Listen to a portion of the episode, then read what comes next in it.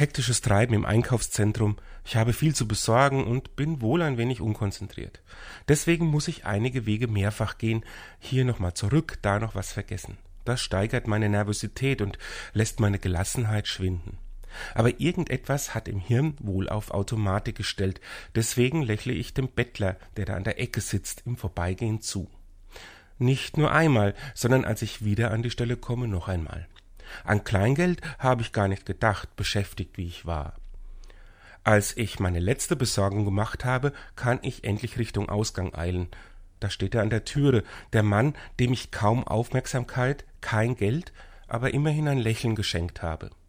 Danke für das Lächeln, sagte zu mir, dem Vorbeigänger, und rührt in mir etwas an, das mich aus meiner Hektik und Unkonzentriertheit holt.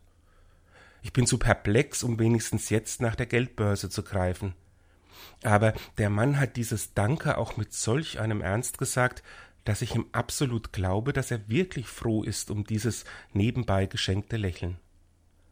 Wenigstens ein Lächeln könnten wir doch wirklich viel öfters füreinander übrig haben. Das wird niemanden vor dem Hungertod retten, kann einem Sterbenskranken nicht wieder gesund machen, aber es würde, davon bin ich überzeugt, langfristig die Welt verändern. Vermutlich habe ich diesem Mann für einen kurzen Moment und nicht unbedingt bewusst etwas Würde gegeben. Du bist ein Lächeln wert, heißt doch, du bist und bleibst ein Mensch, einmalig, angenommen trotz Fehler, Krankheit, Armut. Ich habe mir vorgenommen, etwas öfter und etwas bewusster wenigstens zu lächeln.